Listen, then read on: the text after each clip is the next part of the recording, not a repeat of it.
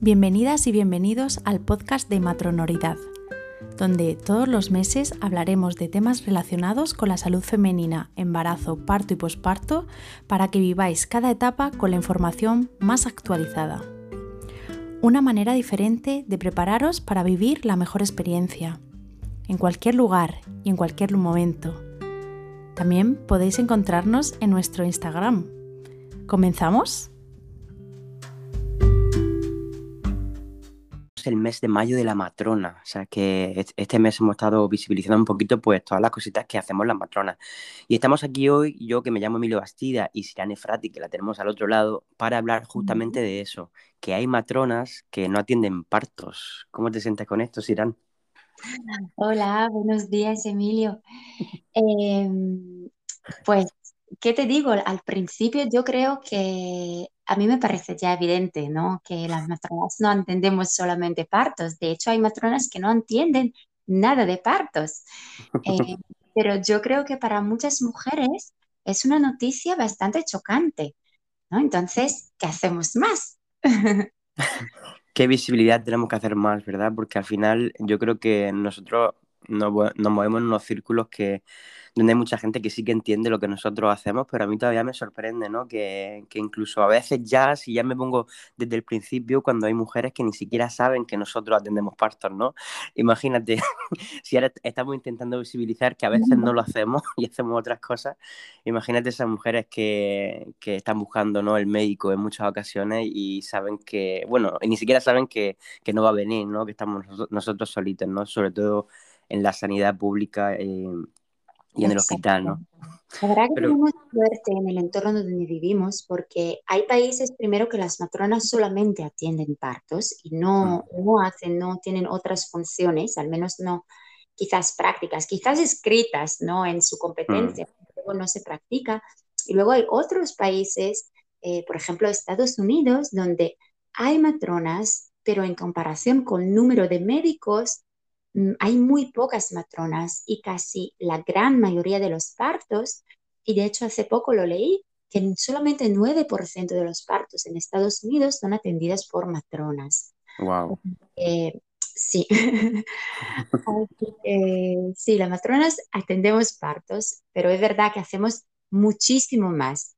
Em, y podemos empezar a hablar un poco de qué hacemos más, ¿no? Sí, sí, claro. ¿Quieres que quieres empezar a hablar? Me pongo yo a charlar. Venga, pues yo creo que las matronas primero, cuando empezamos, ¿no? En la vida de la mujer, pues según la definición, ¿no? De nuestra competencia, de nuestro trabajo, empezamos con niñas, en realidad. Deberíamos estar en la educación sexual, en la educación reproductiva de las niñas, de la primera regla, la menarquía, eh, luego toda la educación sexual, em, la anticoncepción, eh, y luego es verdad que la, nos conocen, o la mayor parte ¿no? de la matrona se centra en el embarazo, en el parto, en el posparto, porque es la mujer, es cuando la mujer necesita más atención em, de la matrona. Pero nuestro trabajo luego sigue eh, con toda su vida reproductiva. Em, eh, tema de fertilidad también, eh, de nuevo la anticoncepción, planificación familiar eh, y luego la, menopausia. Sí, yo creo que, mm, bueno, lo has descrito súper bien, pero es cierto que, como dices, al final parece que solo estamos un poquito encajados en, en, la gestación y nacimiento y ya parece que desde el puerperio otra vez empezamos un poquito a desaparecer, ¿no? Porque sí que hay muchas mujeres que, le dan mucha importancia a nuestra figura en, la etapa del puerperio, pero, pero muchas mujeres ni siquiera saben que podemos acompañar también a las mujeres en la menopausia, ¿no? Y en la planificación familiar, que, muchas mujeres ni siquiera saben, pues que podemos, tenemos muchas nociones sobre método anticonceptivo y que podemos orientar y podemos analizar y podemos recomendar, aunque no podemos prescribir muchas cositas, pero sí que podemos recomendar. Eh, ¿Y cuándo buscar una matrona? Pues generalmente, o sea, si nosotros explicamos todo esto, buscar una matrona en cada una de las etapas que, al final tú, Sirán, nos has estado explicando, ¿no? Que nos estaba explicando que, la matrona podemos estar también desde el principio pues ayudando ¿no? y acompañando a las mujeres en, durante toda la etapa, desde, desde que comienzan ¿no? la, la, primera regla, desde que son niñas, desde que podemos educar a las mujeres en educación sexual en los institutos, haciendo, haciendo cursos, haciendo talleres, haciendo muchísimas cositas para ya agarrar de la mano a, a las mujeres cuando son pequeñitas y acompañarlas hasta que esa regla desaparece, ¿no? Entonces, tenemos muchísimas nociones para acompañar a la mujer realmente durante todo el proceso de la vida. Es cierto que... Yo creo que lo, interesante de, tener una matrona, primero es una figura que siempre ha estado ahí tradicionalmente, la matrona, la mujer sabia, ¿no? La, con los conocimientos y la experiencia, siempre durante toda la vida em, es una figura ¿no? que, que, que formaba parte de la vida de la mujer. Eh, y la, la diferencia entre, porque bueno, mi médico de familia también me puede prescribir eh, anticoncepción, ¿no? Y ya está. Em, o me pueden hacer seguimiento de embarazo. Pero la diferencia es que tenemos una visión integral de la mujer y una visión holística de la mujer, centrada en la mujer, donde nosotros vemos la mujer como la protagonista de todo el proceso, donde realmente no imponemos, ni, ni siquiera diría recomendamos, sino que em, preguntamos, sino que la escuchamos, tomamos eh, la mujer todo como en un conjunto, ¿no? No solamente tengo esta recomendación en mente para una situación y la recomiendo a todo el mundo, como suele ser en el mundo médico, eh, sino que tenemos una visión más integral.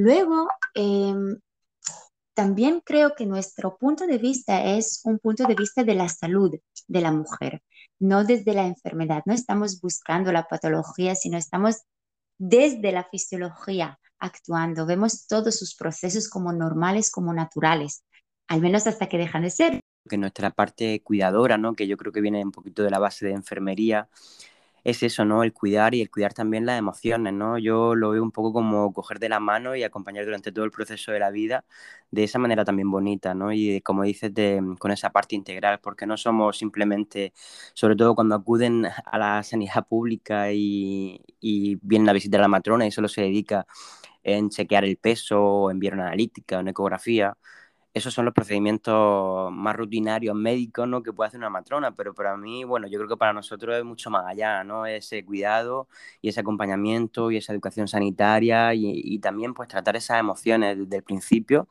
hasta el final, porque me imagino que al final cada etapa es muy distinta y luego cada experiencia es muy distinta, cada una de las mujeres cualquiera, y ni siquiera estoy hablando solo del embarazo, de la gestación o de un nacimiento, de un puerperio, sino cada etapa es muy distinta.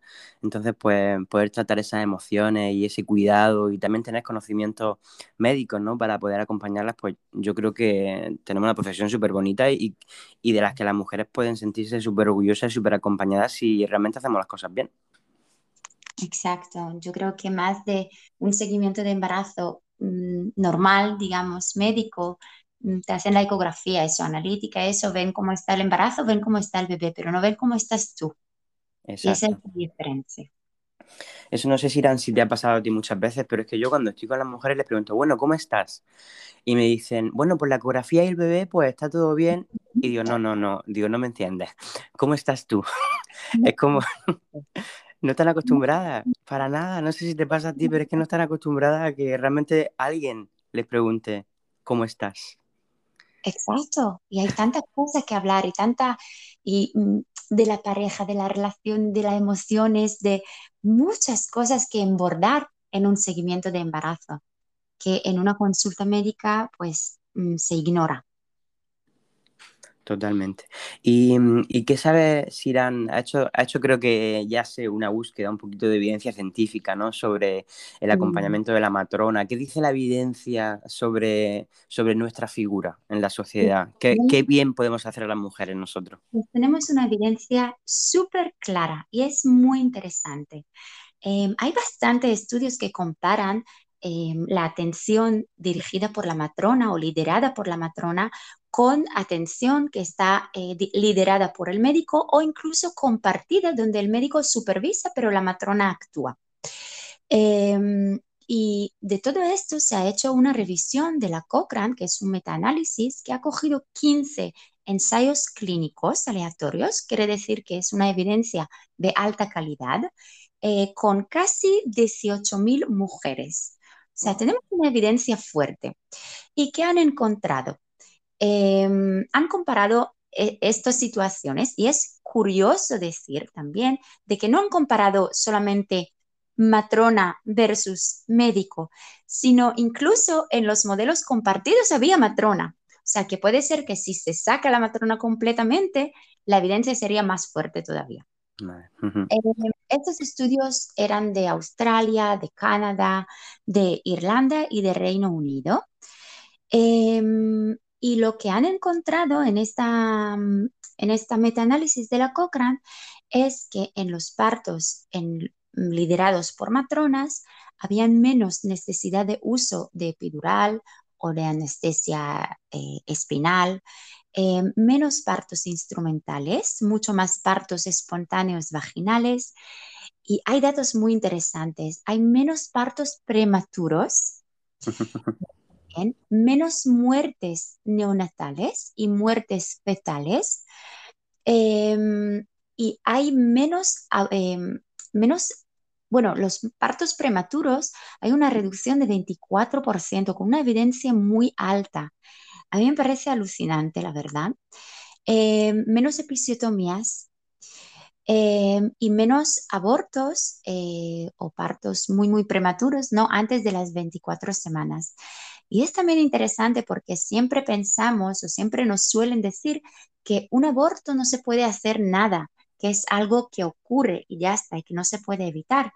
Y aquí en estos estudios estamos viendo que cuando la atención está dirigida por la matrona, pues sí que podemos evitar estos partos, estos eh, abortos, evitar muertes eh, de bebés. Em, y por supuesto que también hay eh, mayor, ¿no? Em, mayor tasa de satisfacción materna, de satisfacción con su parto, con su experiencia. O sea que realmente y, ningún, ningún efecto adverso ni efecto negativo por tener una matrona, ni mayor hemorragia posparto, ni, ni nada de eso. Claro, al final, al final yo creo que lo, dice, lo que dicen un poco los estudios es que, el estar nosotros ahí con la observación, porque al final un, acompañamiento de una matrona sobre todo enfocado al, momento del nacimiento, somos las personas que estamos realmente a pie de cama, ¿no? Pues observando muchísimas cosas, no simplemente escuchando el latido del bebé, sino hay una observación muchísimo más amplia que hacemos con, las mujeres y que, y que realmente pues nosotros vamos desarrollando también con la experiencia, ¿no? Esa observación de, de que está todo bien y cuando algo se va fuera de la normalidad, pues también tenemos ahí, pues gracias al equipo médico, que tienen ahí su parte importante, pero solo cuando está justificada. Y, nada, tenemos, no sé, desarrollamos muchísimas habilidades. Por eso yo sí que le di mucha, mucha, mucha, mucha, mucha importancia a, nuestra figura. Y está claro porque aparte nos encanta ¿no? lo, lo que hacemos. Pero ¿qué, ¿qué, le diríamos a esas mujeres que, que, que sienten o que no tienen acceso en, algunas comunidades de España a la matrona, porque yo sé que, que funcionan muy distinto. Pues, por ejemplo, en el norte de España yo sé que generalmente pues hay muchas cositas que funcionan distintas al sur. No sé si te sientes tú identificada, si irán con eso o no, pero yo sé que tú estás en Málaga, yo conozco gente, por ejemplo, que me pilla más cerquita en Almería, que ya es Andalucía, y sé que hay algunas zonas que no hay matrona. De hecho, es que conozco alguna amiga enfermera que ha rotado en algún centro de salud y me ha llamado a mí para que le diera información porque no había matrona y ella era pues la enfermera que, que hacía una, un mini seguimiento, pero claro, sin ser especialista, ¿sabes? Y al final nosotros estamos haciendo pues una residencia, una especialidad de X tiempo que algo de conocimiento me imagino que tendremos más que, que una enfermera, digo yo, ¿no? Entonces, eh, no sé qué experiencia tienes tú, sobre todo en Andalucía, que creo que es la comunidad más castigada eh, con las matronas. Sí, bueno, hay, hay alguna que otra comunidad también castigada con matronas. A mí me parece, eh, me parece muy injusto para las mujeres, porque las mujeres tienen derecho a una calidad sanitaria en toda España por igual, por, por, ley, por, no sé, porque viven en el mismo país. Entonces es muy injusto que una figura especializada no se encuentre, eh, no tengan acceso en Andalucía o en, en, otros sitios, ¿no? Es como decir, imagínate que ahora en Madrid no hay más, eh, no sé, médicos internos o cirujanos. No puede ser, no puede ser. Nadie se imagina algo así. Entonces, no sé por qué aceptamos de que no haya matronas en todos los centros de salud, que es, somos las personas especialistas en eso. Nadie puede cubrir nuestras eh, competencias. Pueden hacer cosas parecidas, quizás, pero Mm, pero hemos visto, la evidencia lo dice muy, muy, muy claro. Las mujeres pierden calidad de atención. Sí, pero al final, al final lo que pueden hacer que, que se enviar una analítica, una ecografía, no es suficiente, porque, por ejemplo, yo en el caso que estaba contándote antes, pues la educación sanitaria que nosotros podemos dar, el acompañamiento, el saber acompañar nacimiento, contestar a preguntas, ¿no? Y dudas y miedos, preocupaciones que son muy concretos, o sea, yo lo siento, pero y también parto de una base que yo soy enfermero, pero que yo como enfermero esos conocimientos no los tenía. Y, y, muchos médicos de familia pues tampoco, porque también tengo yo la experiencia de muchas veces estar en el hospital y esos médicos de familia que hacen rotaciones para ver algún nacimiento, ¿no? Porque nunca han visto ninguno. Entonces no son personas que, que, que sepan contestar preguntas o dirigir a las mujeres a conseguir los conocimientos que necesitan para vivir sobre todo pues, una gestación tranquila, positiva, donde se traten las emociones, donde podamos resolver dudas. Entonces, claro, yo, bueno, lo que has dicho de la ley me parece súper injusto que dentro de un mismo país pues se trate a las mujeres de manera distinta, o sea, eso no lo puedo comprender.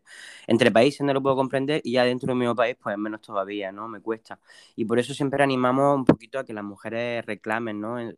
A nivel local, pues que reclamen la figura de la matrona y que, que, realmente se junten y reclamen, pues dirigido a ese centro de salud, a esa zona de salud, a ese servicio de salud, a que tienen derecho por ley. Eh, porque se pongan matronas y sobre todo con la comparativa que hay entre comunidades, ¿sabes? Que es que se tiene que conseguir sí o sí y, y, sabemos que hay muchísimas matronas a día de hoy que están en el paro y que podrían estar trabajando ahí ayudando por las mujeres, porque al final fíjate los beneficios, ¿no?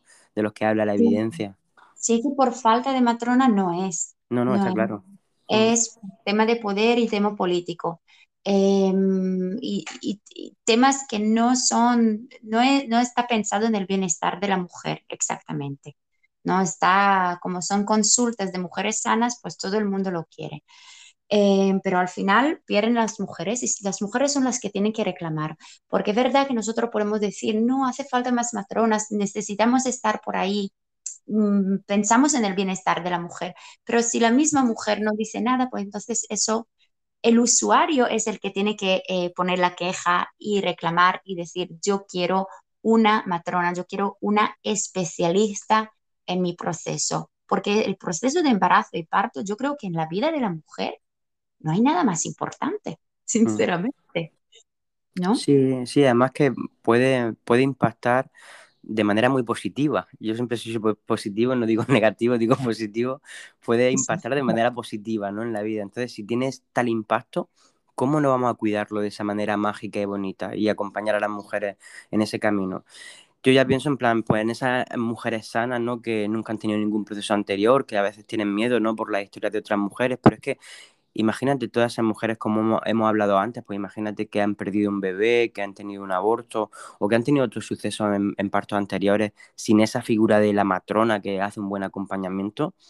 Es muy complicado que puedan vivir una gestación tranquila y, una experiencia tranquila cuando realmente toda mujer se merece ese acompañamiento tranquilo y bonito, ¿no? para que tenga realmente una buena experiencia. Yo creo que eso, eso es todo, porque sabemos perfectamente después el impacto que puede tener el resto de su vida y la cantidad pues, de, de cositas que tenemos que trabajar pues muchas veces nosotros después para que las mujeres sanen sus procesos. Entonces, ¿por qué no cuidarlo desde el principio?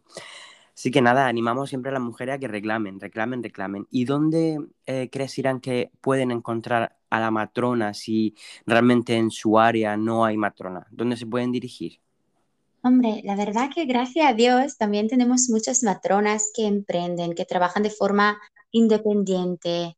Em, puedes ir, yo creo, a, a, otra comunidad autónoma y buscar otra matrona si no lo tienes, pero y reclamar una matrona, pero mientras tanto también hay muchas matronas eh, que no es difícil encontrar por redes sociales o por la página web que tengan em, que puedes consultar. Em, ¿No? ¿Tú qué piensas, Emilio? Hombre, nosotros somos emprendedores también, entonces, ¿qué, ¿qué, vamos a contar nosotros? ¿no? y también un poquito con este grupo de matronoridad, pues son, somos matronas en general que, que somos, somos activistas, primero, o sea, yo creo que somos bastante activistas, brindamos toda la información y conocimiento, somos facilitadores de información y aparte somos emprendedores. Entonces, al final tenemos esa parte, pues también de activismo y de intentar conseguir que las mujeres tengan acceso a una matrona de manera privada de manera privada. Y, también pues hay muchísima gente que sí que le da el valor a las cositas que hacemos y, nos encuentra. Yo creo que es bastante sencillo a día de hoy con las redes sociales encontrar una red de matronas profesionales alrededor de España. Y luego encima hay cosas que a lo mejor sí que no podemos hacer de manera física si una persona no está, no está cerquita a nosotros, pero ahora con con todo esto de trabajar online, se puede llegar a muchísimos sitios para tratar otros temas muy distintos. Entonces, a lo mejor sí que no puedo escuchar el latido fetal, ¿no? A través de una videollamada, ¿no? O a través de Zoom. Pronto también. Pronto, ¿no? Bueno, si quieres hablamos de las aplicaciones que escuchan los bebés, ¿no? o lo dejamos para otro tema. Que, que me tiro un poco de los pelos con eso, pero bueno, que a través de las redes y de, y de videollamada o lo que se llevará mucho Zoom, pues se pueden gestionar muchas emociones, se puede dar muchísima información, se pueden hacer muchísimas preparaciones. Yo creo que todos lo hacemos a, a través de, de, de, estas plataformas, ¿no? Aún así, pues, pues yo sé que tú te dedicas, hay una parte de la matronería a la que te dedicas especialmente que te gusta mucho, yo también, y no sé, pues que me gustaría un poquito que nos contara eh, qué haces tú como matrona emprendedora. Sí, hay una parte que me encanta que es la, biomecánica, las posiciones fetales, las posiciones maternas, todo este camino, esta navegación que hace el bebé dentro del útero, dentro de la pelvis para nacer, eh, porque es algo que, que, yo cuando aprendí a ser matrona me te, decían, bueno, si el parto no progresa, pues eso es lo que hay. Y luego descubrí de que no es así y que hay mucho que se puede hacer y tiene su porqué también, mm. por qué no ha progresado, porque hay un ligamento, un músculo, un, algo por el camino que, que le complica un poco. Eh, o bebés que están posterior y anterior y de nalgas y todo esto. Mm. Así que yo me dedico mucho a eso y también formo matronas em, que pueden dar muchas consultas de posiciones eh, fetales a, a, las mujeres. Eh, ya está, de hecho en la página web tengo ahí una lista de matronas por toda España eh, que se puede consultar y buscar eh, para este tipo de atención. Así que matrona em, emprendedora hay.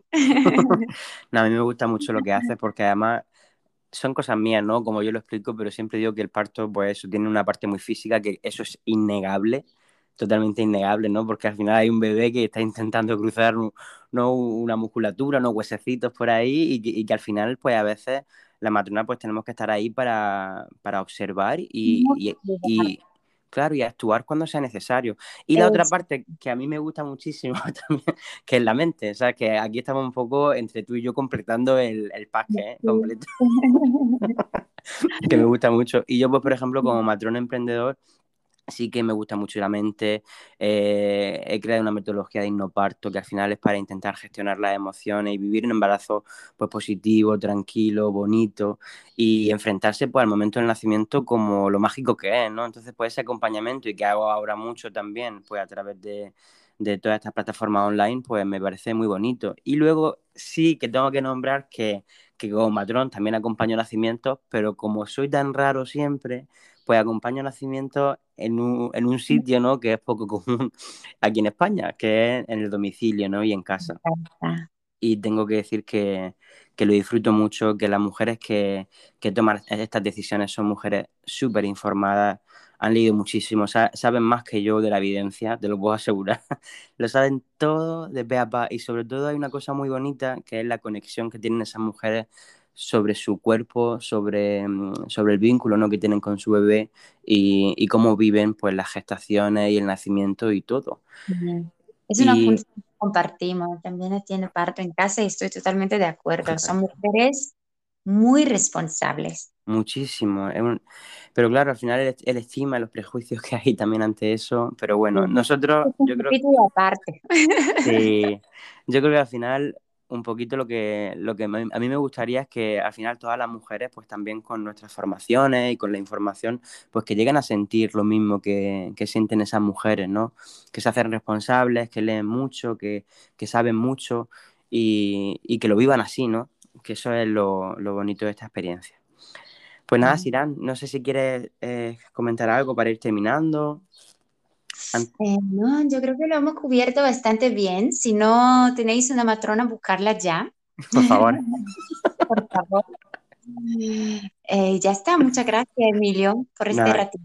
Que ha sido un placer charlar contigo y nada, espero que, todas las personas que escuchen esto ya les quede claro un poquito las cositas que hacemos y que nada, que estamos en redes, que que estás en, tu red social, en Instagram y, en varias como Sirane Frati, yo Emilio Bastilla Matrón, y luego que, nada, que nos sigan en Matronalidad y que disfrutemos todos de la información y de todas las cositas que, tenemos que compartir. ¿Vale? Venga, un besito. Un besito. Adiós.